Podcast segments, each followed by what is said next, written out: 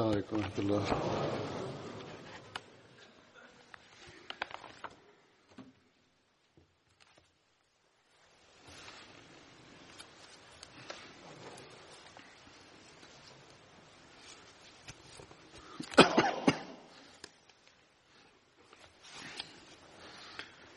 أشهد أن لا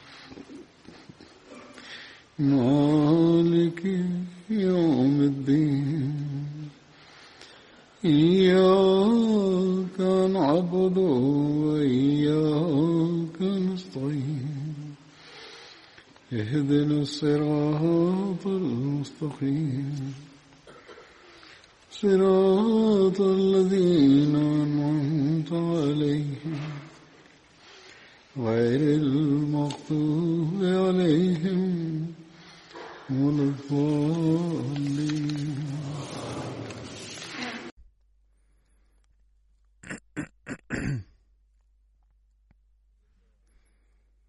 In der letzten vergangenen Freitagsansprache ging es um Mohammed bin Muslama und ein Teil war noch offen geblieben, welcher heute präsentiert werden wird.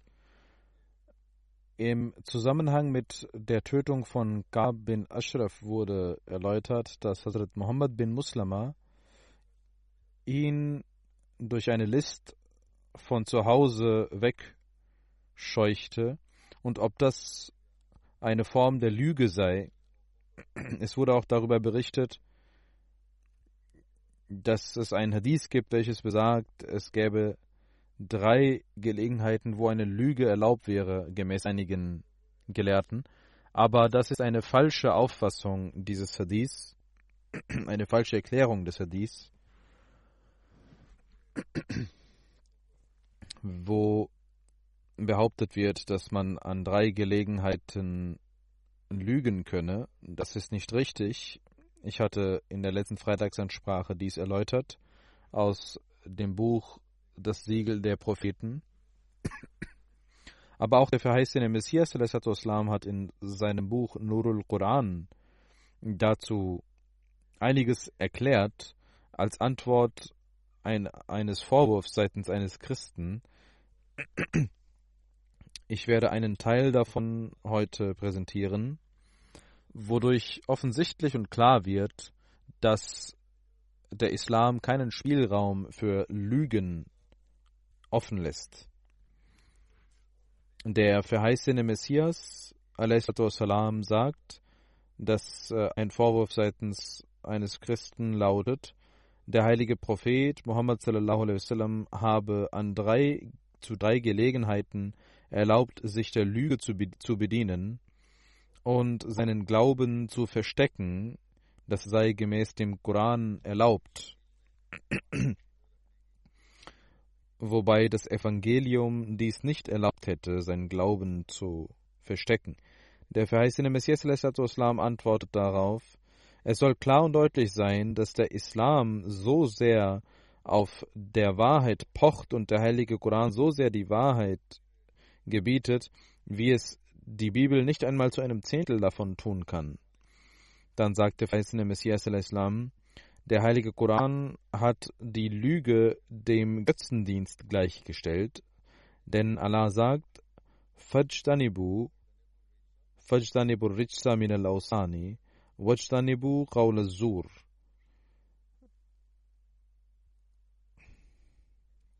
Das heißt, ihr sollt euch fernhalten vor dem Dreck und Schmutz der Götzen und der Lüge. Dann sagt Allah, Ja yuhallazina amanu kunu qawwamina bil qisti shuhada'a lillahi walau ala anfusikum awil walidaini wal aqrabina. Das heißt, o ihr Menschen, die glaubt, ihr sollt Gerechtigkeit und Wahrheit annehmen, den Weg der Gerechtigkeit und der Wahrheit, und ihr sollt wahre Bezeugnisse abgeben, auch wenn euer Leben dadurch Schaden erlangt oder eure Eltern und eure Nächsten dadurch Schaden erlangen mögen.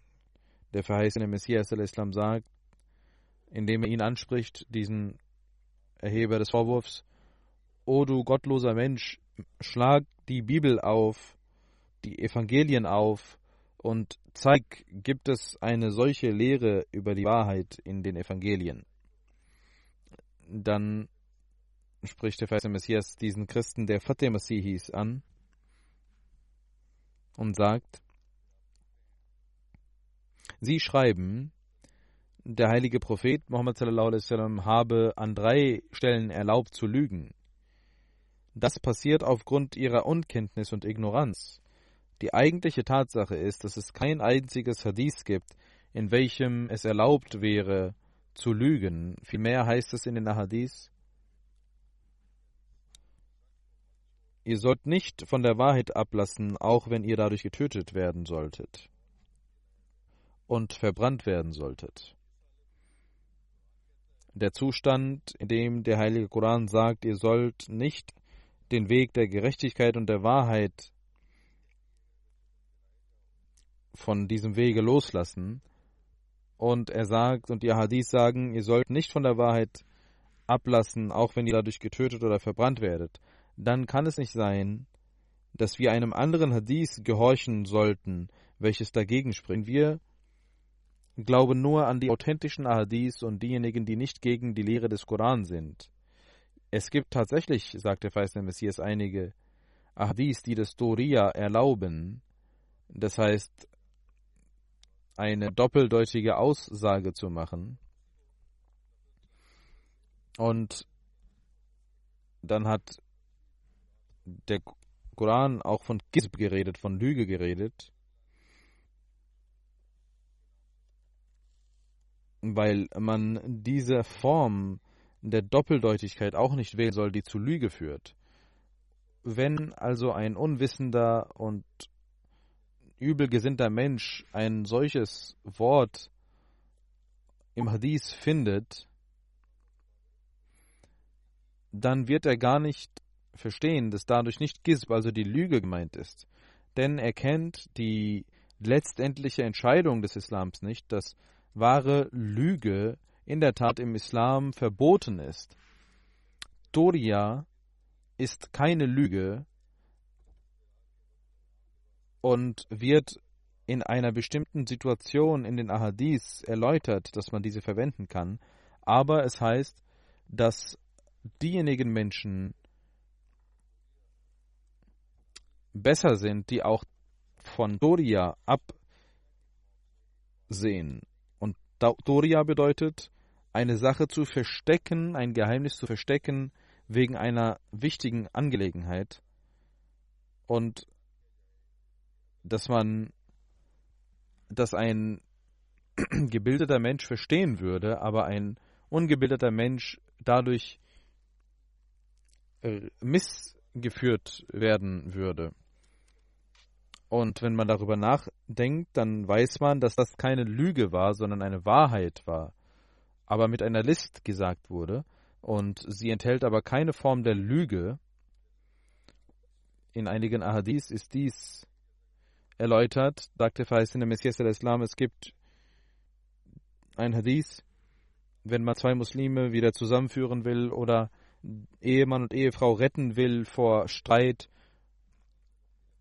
oder wenn man seine Taktik vor dem Feind verstecken möchte im Krieg, dann ist Duria erlaubt.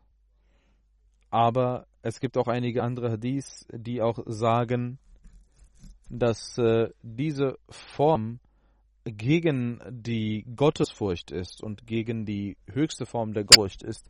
Und es ist besser, die volle Wahrheit zu sagen, auch wenn man dadurch getötet werden sollte oder verbrannt werden sollte. Dann sagt der verheißene Messias al-Islam, der heilige Prophet Muhammad sallallahu alaihi wasallam hat uns geboten, soweit es möglich ist, davon Abstand zu nehmen, von dieser Art der Rede. Jedenfalls ist dies nicht gleichzusetzen mit der Lüge. Dann sagt der verheißene Messias al-Islam, ich sehe, dass der heilige Prophet Muhammad sallallahu alaihi wasallam während der Schlacht von Uhud alleine war und vor den nackten Schwertern sagte, ich bin Muhammad, ich bin der Prophet Allahs, ich bin der Sohn von Abdul Muttalib. Hier möchte ich äh, erläutern, dass äh, in der Fußnote auch steht, äh, als dieses Buch herausgegeben wurde, dass äh, das fälschlich äh, hier geschrieben wurde. Das ist nicht ein Ereignis von Uhud, sondern Hunain stand in der Fußnote, wobei jetzt das Research Cell auch überprüft hat aus Siratul Halbiya, wo es heißt, dass diese Worte der heilige Prophet Muhammad sallallahu alaihi wasallam sowohl in der Schlacht von Hunain als auch in der Schlacht von Uhud äh, gebraucht hat. Deswegen soll Nazaret Ishat diese Fußnote entfernen. Ich habe gesehen, oft, dass die Menschen zu voreilig agieren und die Worte des verheißten Messias Islam versuchen, um sie zu erläutern, sagt man, dass da ein Fehler passiert ist oder in der Fußnote ein Fehler passiert ist. Wenn man aber hier recherchiert, dann kommt oft das Gegenteil heraus. Das sollte man beachten. Das habe ich herausgefunden und äh, da steht ganz klar und deutlich, dass sowohl bei Hunain als auch bei Uhud der heilige Prophet Muhammad diese Worte gesagt hat. Diese Erläuterung wollte ich auch machen. Dann sagt der verheißene Messias Islam, wenn in einem Hadith das Duriya auch als Lüge bezeichnet wurde, dann ist das falsch zu glauben, wenn etwas erläutert und nur zur Erläuterung etwas gesagt wurde, dann daraus zu schließen, dass äh, Lüge erlaubt wäre, ist einfach eine große Ignoranz und Jahala. Das ist eine Unkenntnis, denn der Islam, die, der Heilige Koran und die Hadith haben die Lüge zu jeder Zeit verdammt und die Hadith erläutern, was Duriya bedeutet. Wenn man also auch annehmen würde, dass in einer Hadith das Wort Lüge benutzt wurde, dann kann dies, Gott bewahre, niemals wahre Lüge sein in ihrer eigentlichen Form. Denn Duria ist nicht Gisb. Das Wort Duria bedeutet nicht Lüge. Die, der Heilige Koran und die Hadith bezeugen dies und wir sollten diese befolgen. Wenn etwas dagegen spricht, dann können wir die Erklärung nicht akzeptieren, die dagegen sprechen.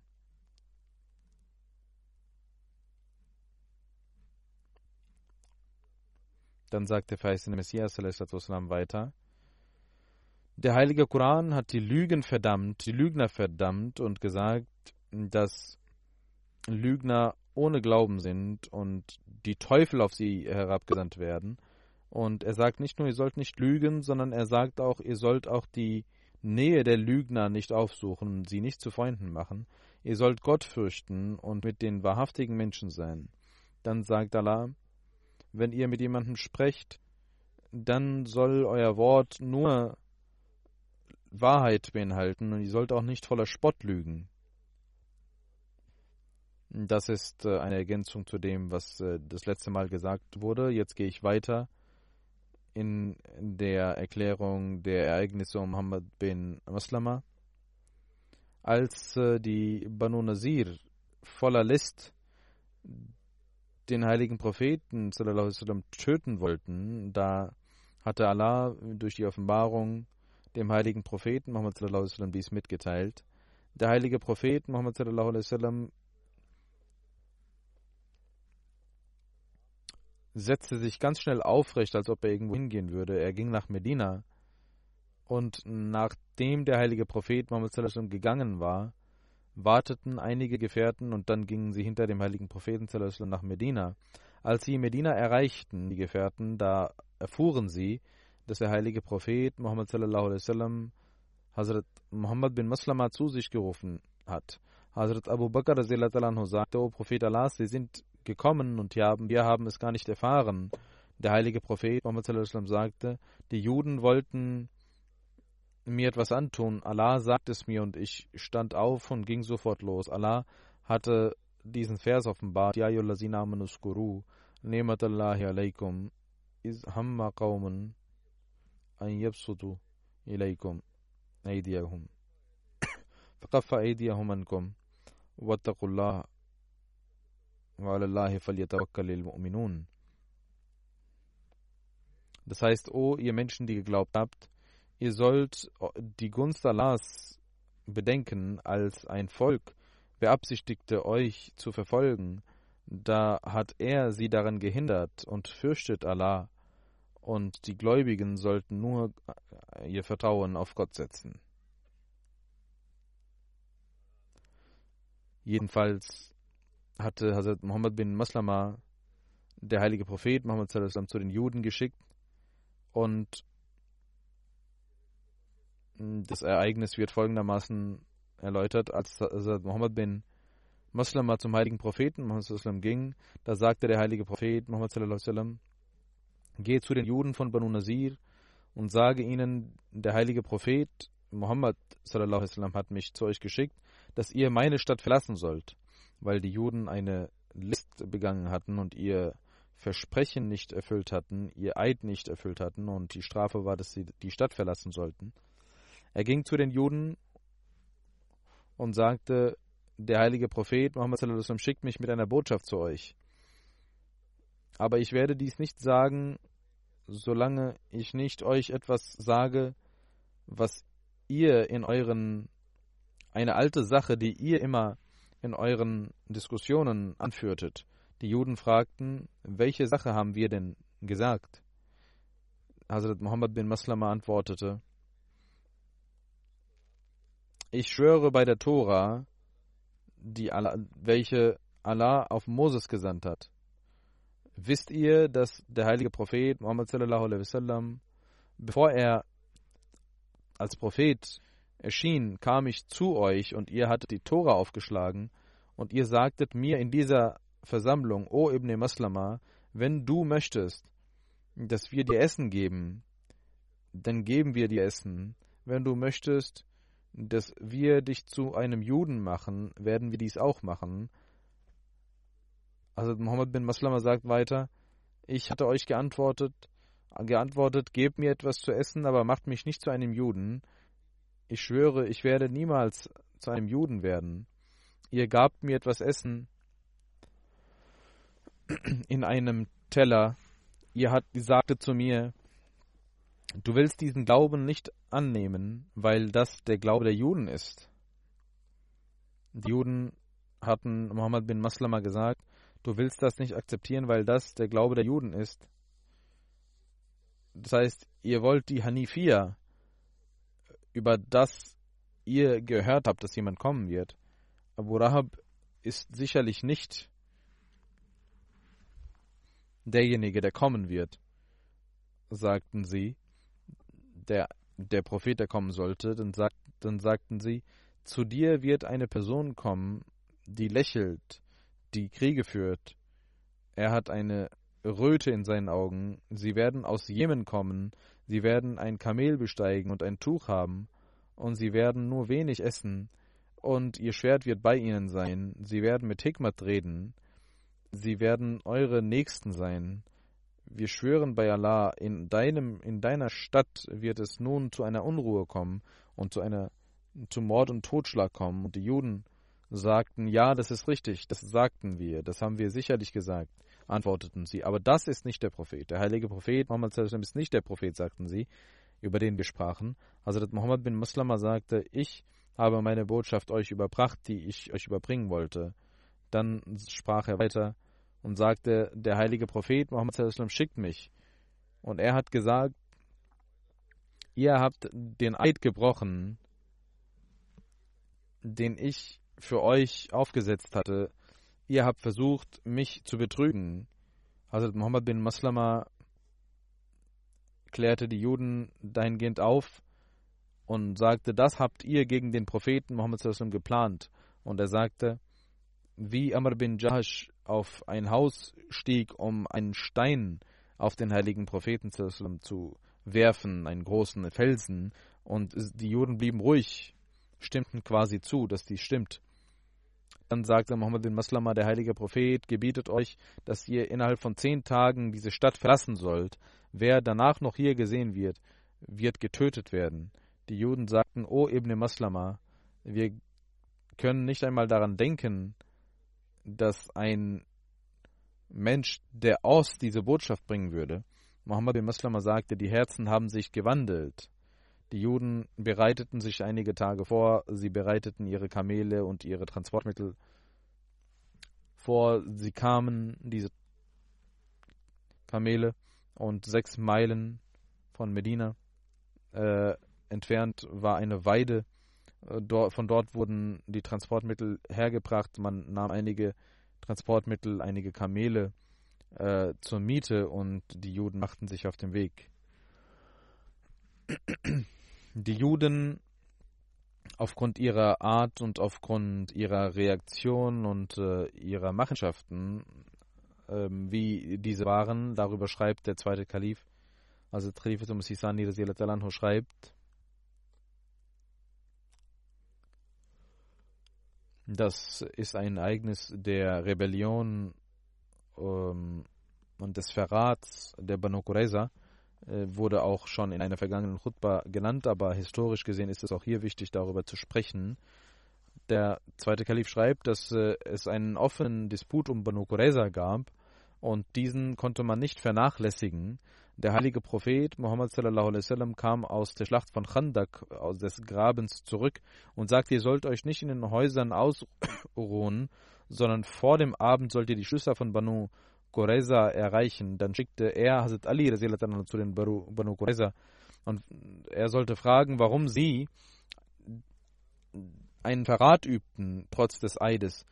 Statt äh, beschämt zu sein, beleidigten sie Hazrat Ali und seine Freunde und beleidigten den heiligen Propheten und seine Ehefrauen und seine Familie und sagten, wir wissen nicht, was Muhammad ist.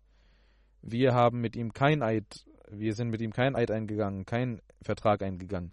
Also Ali kam zurück mit ihrer Botschaft und mit dem heiligen Propheten sallam, waren die Gefährten schon auf dem Weg der Schlösser der Juden, da die Juden auf übel, aufs Übelste beleidigten, die Ehefrauen des heiligen Propheten und Töchter des heiligen Propheten sallam, verspotteten, da hatte Hazrat Ali den Gedanken, dass der heilige Prophet sallam, sehr Schmerz empfinden würde dahingehend und sagte, gehen Sie zurück, O Prophet Allah, wir werden für Sie kämpfen. Aber der heilige Prophet Muhammad sallam, sagte, ich weiß, dass Sie mich beleidigen und du möchtest nicht, dass ich mit meinen Ohren diese Beleidigungen höre. Ja, O Prophet Allah, sagte Hazrat Ali, das ist richtig. Der heilige Prophet sagte, was ist denn, wenn Sie mich beleidigen, dann sollen Sie dies tun. Ihr Prophet war Moses und er wurde noch mehr beleidigt und ihm wurden noch mehr Qualen zugefügt und er ging zu den Schlössern der Juden und die Juden verschlossen die Türen und kämpften gegen die Muslime, bis auch ihre Ehefrauen, bis auch ihre Frauen kämpften. Es gab einige Muslime, die unter den Wänden saßen und eine jüdische Frau warf einen Stein und tötete einen Muslim und man umzingelte die Schlösser und die Juden wussten, dass sie umzingelt waren und nicht weiter kämpfen konnten. Die Anführer beschlossen, den heiligen Propheten sallam, zu bitten, Abu Rawaha Ansari zu ihnen zu schicken, damit sie sich beraten können. Abu Lawaba wurde dahin geschickt und die Juden äh, berieten sich bei ihm und fragten,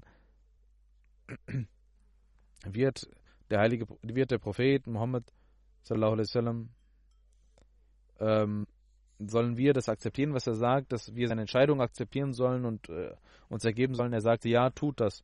Aber er nahm seine Hand, seinen Finger und legte diese auf seinen Hals, als ob man ein Zeichen machen würde, jemanden zu töten. Das war ein Zeichen.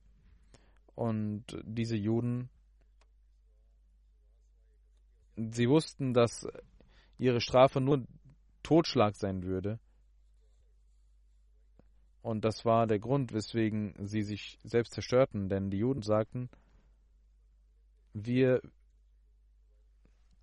wenn wir die Entscheidung des heiligen Propheten sallam, äh, akzeptiert hätten, dann dachten wir, dass wir aus der Stadt vertrieben worden wären und es würde ausreichen. Aber sie waren so unglückselig, sie sagten, die Juden akzeptierten diese Entscheidung nicht. Hätten sie diese akzeptiert, dann wären sie nur aus der Stadt vertrieben worden, sie wären nicht getötet worden, aber sie waren unglückselig. Sie sagten, wir akzeptieren nicht die Entscheidung von sallam, sondern wir wollen unseren den äh, Anführer von Saad bin Maas, dem Fürsten von den Aus, akzeptieren. Aber die Juden stritten untereinander. Einige Juden sagten, unser Volk hat sich des Verrats schuldig gemacht und es scheint, dass die Muslime richtig sind und auch ihr Glaube richtig ist. Und die Menschen haben ihren Glauben anerkannt. Eine Person, Amr bin Saudi, welcher ein Anführer dieses Volkes war, sprach zu seinem Volk und sagte, ihr habt euch des Verrats schuldig gemacht, ihr seid, habt einen Eid gebrochen, entweder sollt ihr nun zu Muslim werden oder die Jizya zahlen. Die Juden sagten, wir werden weder den Islam annehmen, noch werden wir die Jizya zahlen, es ist besser zu sterben. Dann sagte dieser Fürst zu ihnen, dann habe ich getan, was ich machen konnte und ging aus dem Schloss hinaus. Als er hinausging, kam eine kamen eine Delegation der Muslime und sah ihn und fragte, wer dies ist. Er sagte, ich bin jener. Muhammad bin Maslama sagte zu ihm, Allahumma latahnini ghalata. Das heißt, du kannst mit Frieden hier gehen. Und dann betete er zu Gott, O Allah,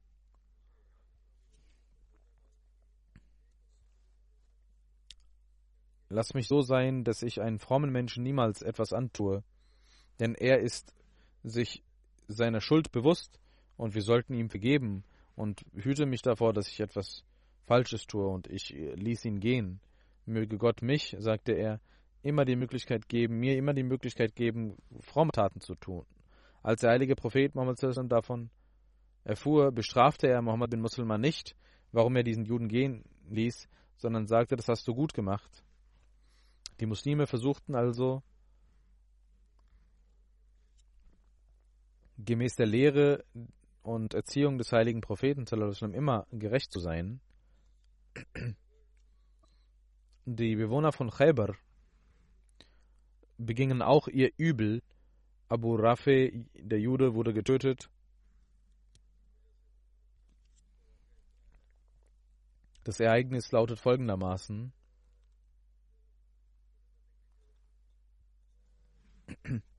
Die Gefährten, die geschickt wurden, um ihn zu töten, darunter war auch Muhammad bin Maslama, also um Rafi, Abdul Rafi, den Juden zu töten. Das war eine ganze Delegation der Muslime und er war auch dabei. Äh, Muhammad bin Maslama war auch in dieser Delegation. Hazrat Saib Sadam Mirza Bashir Ahmed Saib hat dies erläutert aus den Geschichtsbüchern und schreibt, aufgrund der übelwollenden Taten der jüdischen Ulema hatte am, zu Ende des, der fünften Hijra gab es die Fitna der Schlacht von Ahzab und Hui bin Achtab war mit den Banu Qurayza schon zerstört worden, aber Salam bin Abi bin Hukaik, der Abu Rafi hieß, war noch in Khaybar und war noch frei und konnte weiterhin sein Übel verbreiten. Und trotz der, des Verlustes bei Ahzab und trotz des Verlustes von Banu Qurayza ging er weiter und seine Feindschaft wuchs. Und da diese Menschen in der Nähe von Khaybar wohnten und die Juden von Khaybar und Najd wie Nachbarn waren, hatte Abu Rafi, welcher ein sehr großer, reicher Händler war, es zu seiner Praxis gemacht, die wilden Stämme von Najd gegen die Muslime aufzustacheln. Das war seine Praxis. Der heilige Prophet Muhammad in seiner Feindschaft war er genauso stark wie Gab bin Ashraf, um den es vorhin ging. In dieser Zeit hatte er die wilden Stämme gegen den heiligen Propheten aufgestachelt, ihnen viel Geld und Mittel gegeben und es heißt in den Geschichtsbüchern, dass er im Monat Schaban, dass die Muslime in Gefahr waren durch einen Stamm von Banu Su'adan und unter der Leitung von Hazrat Ali wurde eine Delegation geschickt. Ähm, auch in diesem Vorfall waren die jüdischen Stämme beteiligt.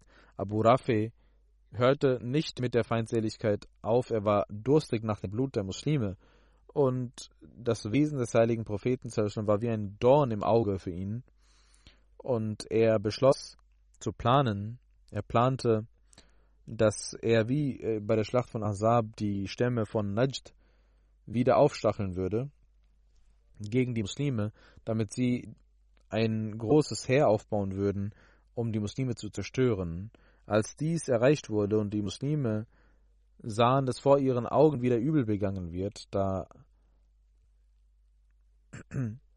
kamen einige Ansari-Gefährten aus Khazraj zum heiligen Propheten und sagten, jetzt kann man nur diese Fitna so beenden, dass man den Anführer Abu Rafi tötet, welcher der Anführer dieses Übels ist. Der heilige Prophet dachte darüber nach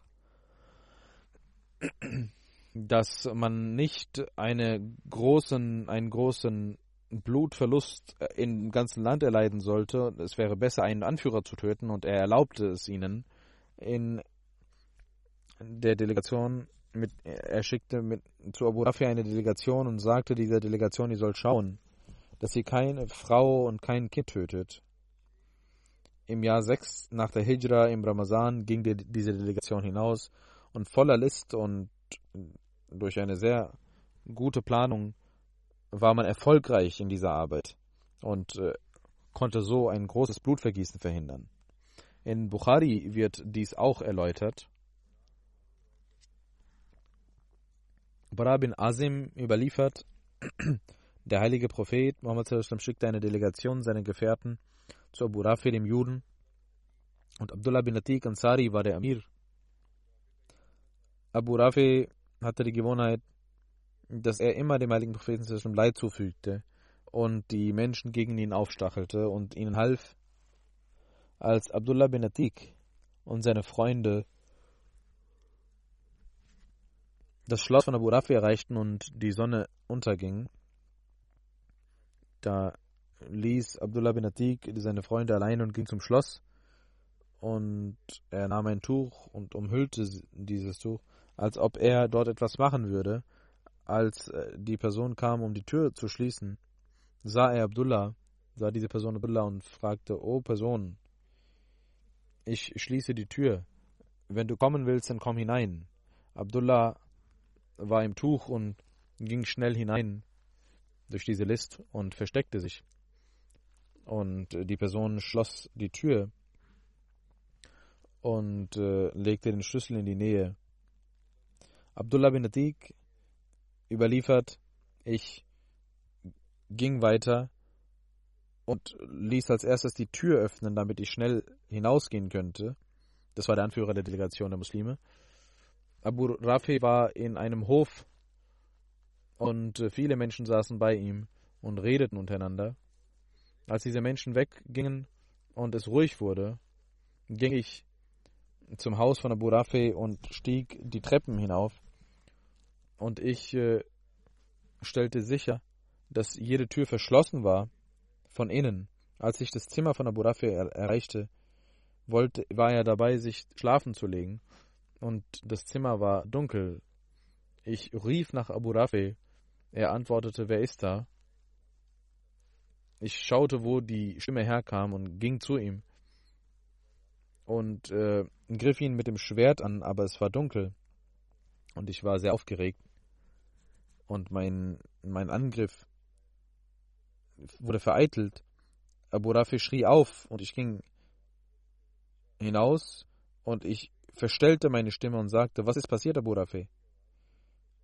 Er erkannte mich nicht und sagte, eine Person hat mich angegriffen mit dem Schwert.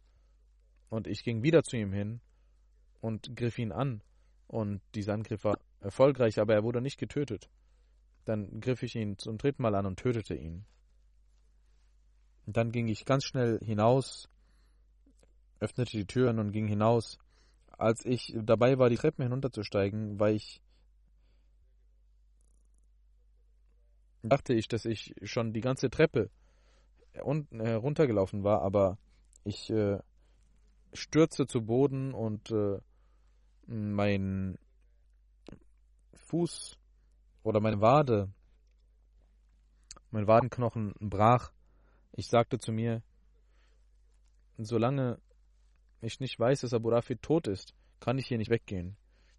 Ich blieb dort im Schloss und versteckte mich. Als es morgen war, kam eine Stimme aus dem Schloss, dass Abu Rafi, der Händler, getötet wurde. Ich setzte mich auf und ging zu meinen Freunden und wir gingen zurück nach Medina zum heiligen Propheten und erklärten ihm, was passiert war und dass wir Abu Rafi getötet hatten. Und der heilige Prophet sagte, zeig mir deinen Fuß. Ich zeigte dem, den Fuß und der heilige Prophet betete für mich und legte seine Hand darauf. Und ich fühlte, dass ich überhaupt keinen Schmerz mehr hatte. Gemäß einer anderen Überlieferung heißt es, als Abdullah bin Atik Abu Rafi angriff, da fing seine Frau an zu schreien und er sagt, ich äh, war besorgt, dass auch andere Menschen dies hören würden. Und ich äh, griff seine Frau an, aber dachte daran, dass der heilige Prophet verboten hatte, Frauen zu töten und äh, ließ dann zurück, ließ davon ab, sie anzugreifen. In Sirat Khatam Nabin heißt es weiter, über den Grund der Tötung von Abu Rafi brauchen wir gar nicht zu diskutieren, denn die tödlichen Machenschaften von Abu Rafi sind sehr offensichtlich. Es gibt sehr viele Ereignisse, die dies zeigen.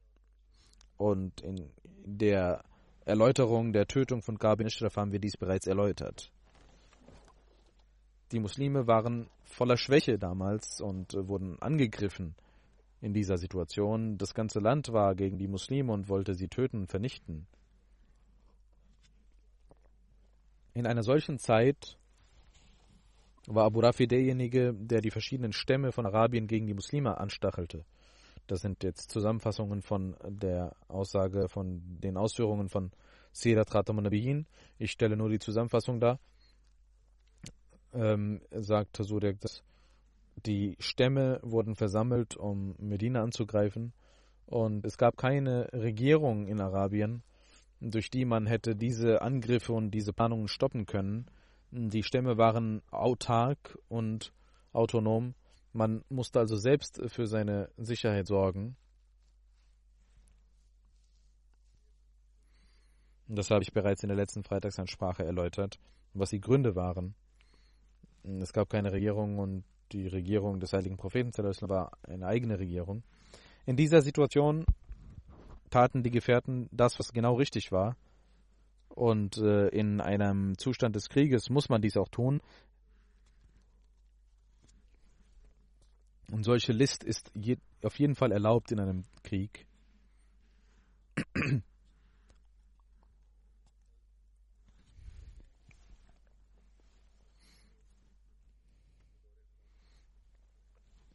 Hazrat Umar hatte Hazrat Muhammad bin Maslama in seiner Ära des Khilafats dazu bestimmt, die Zakat einzusammeln. Und wenn es Beschwerden gegen jemanden gab, dann schickte Hazrat Umar ihn, um zu recherchieren. Hazrat Umar hatte großes Vertrauen in ihn. Und auch er war auch zuständig für die Einnahme der Steuern. Muhammad bin Maslama. Er versuchte die Probleme verschiedener Orte zu lösen. In Kufa hat Hazrat Saad bin Abi Bakars ein Schloss gebaut und äh, Muhammad bin Muslima war zuständig, um dies zu recherchieren. Hazrat, Umar äh, erfuhr davon, dass Saad bin Bakars ein Schloss äh, gebaut hätte und dort eine Tür war, die man nicht hörte. Und er schickte Muhammad bin Muslima, um zu recherchieren. Und Hazrat Umar hatte die Angewohnheit, wenn er etwas tun wollte, dass er ihn schickte, also Muhammad bin Maslama schickte. Hazrat Umar sagte zu ihm, geh zu Saad und verbrenne die Tür. Er ging nach Kufa, ging zur Tür und verbrannte die Tür. Also der Zart erfuhr davon und kam hinaus und Mohammed bin Nasser erzählte ihm, warum er dies getan hatte.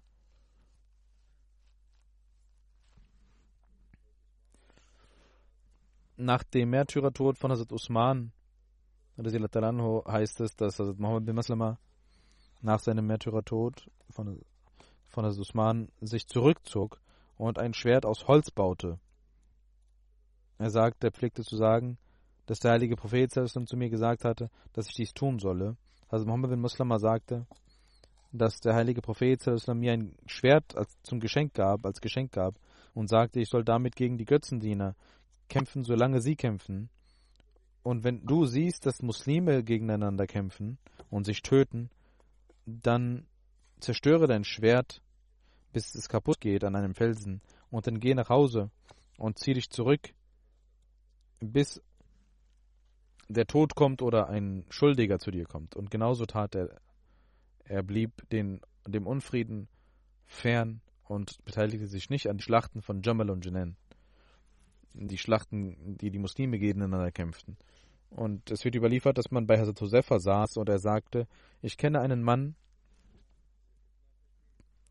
dem der Unfriede nichts tun kann. Wir fragten, wer ist das? Hazrat Josefa sagte, das ist Muhammad bin Muslim Ansari. Als Hazrat Josefa verstarb und der Unfriede hervorkam, ging ich mit ihnen, sagt er, die Medina verließen, und ich ging zum Wasser da, wo, da wo es Wasser gab, und ich sah dort ein kaputtes Zelt, das in eine Richtung neigte und der Wind gegen dieses Zelt ähm, wehte. Und ich fragte, wem gehört dieses Zelt? Die Leute sagten, das ist von Muhammad bin Maslima. Und ich sah, dass er ein sehr alter Mann war. Ich sagte zu ihm, möge Gott mit ihm barmherzig sein. Ich sehe,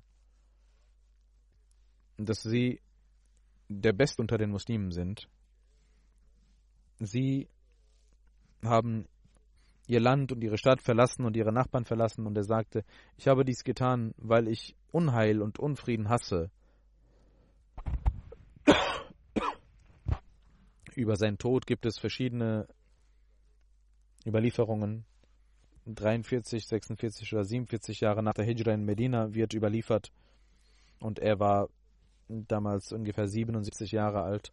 Sein Namazi Janaza hat Marwan bin Hakam geleitet, welcher der Amir von Medina war. Es heißt auch in einer Überlieferung, dass jemand ihn töten ließ. Und damit endet sein,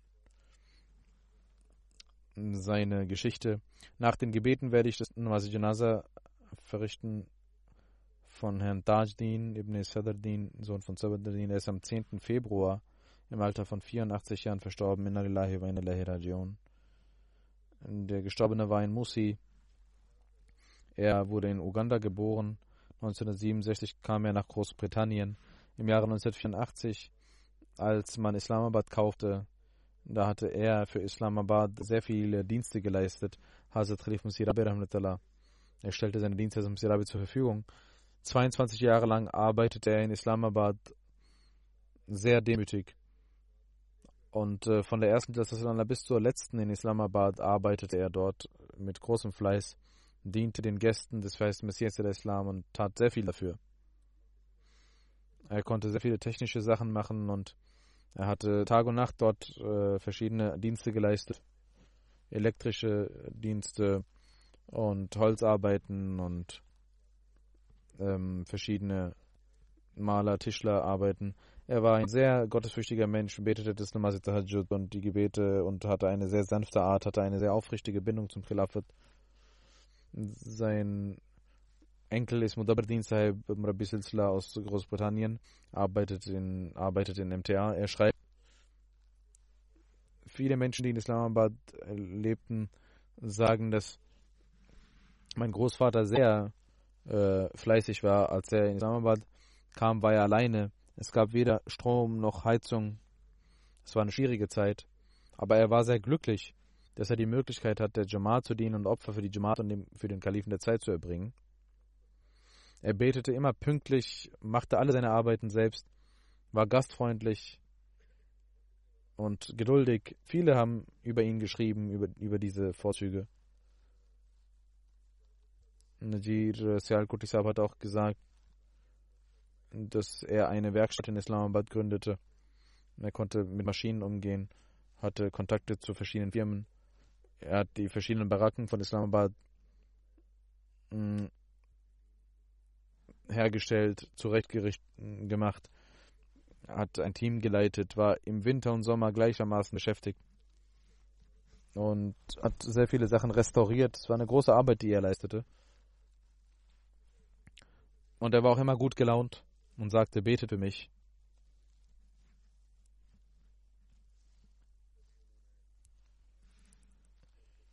Und während der Arbeit in Islamabad, in einem kleinen Zimmer lebte er, hatte auch nicht äh, den Bedarf gehabt, zu seiner Familie mal zu gehen, die in London lebte. Er kam manchmal dahin. Möge Allah ihm gnädig und Vergebung erweisen, Gnade und Vergebung erweisen und seinen Kindern und Nachkommen die Möglichkeit geben, genauso wie ihn, wie er selbst zu dienen.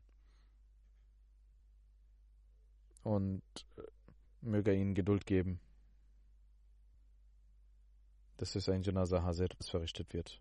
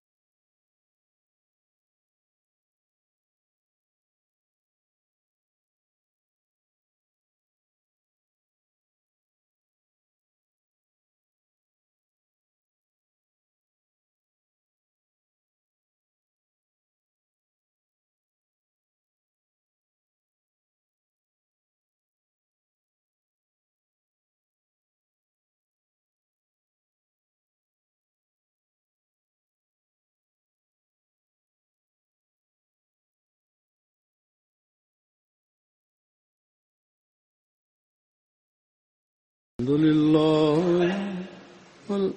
الحمد لله نحمده ونستعينه ونستغفره ونؤمن به ونتوكل عليه ونعوذ بالله من شرور أنفسنا ومن سيئات أعمالنا. من يهده الله فلا مضل له ومن يضلل فلا هادي له. ونشهد أن لا إله إلا الله ونشهد أن محمدا عبده ورسوله. عباد الله رحمكم الله إن الله يأمر بالعدل واللسان وإيتاء ذي القربى وينهى عن الفحشاء والمنكر والبغي يعظكم لعلكم تذكرون.